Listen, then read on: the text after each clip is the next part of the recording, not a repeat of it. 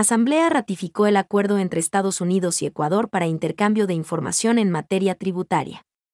La Asamblea Nacional ratificó, por unanimidad, el acuerdo entre los gobiernos de Estados Unidos y Ecuador para el intercambio de información en materia tributaria que permitirá una eficiente cooperación de la identificación de actividades y transacciones realizadas en el exterior. El instrumento internacional está compuesto por 15 artículos, los cuales determinan el procedimiento para el intercambio de información, que se realizará bajo cláusulas de reserva y confidencialidad, lo que permitirá a las administraciones tributarias tener mayor precisión en la determinación, liquidación y recaudación de los tributos comprendidos en el instrumento internacional.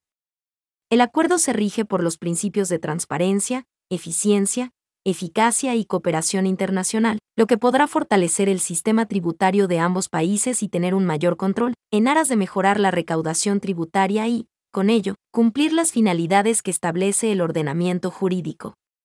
El parlamentario Luis Cervantes, ponente del instrumento internacional, señaló que el intercambio de información fiscal se ha convertido en un mecanismo eficaz, que permite a los estados verificar el cumplimiento de las obligaciones de las operaciones económicas de sus contribuyentes. Actualmente, el intercambio de información constituye un mecanismo de cooperación entre las administraciones tributarias, ya que facilita la aplicación efectiva de tributos y procura evitar la evasión y el fraude fiscal, por tanto, contiene aspectos relevantes como la posibilidad de denegar o no la solicitud de información, así como aspectos de confidencialidad, precisó Cervantes.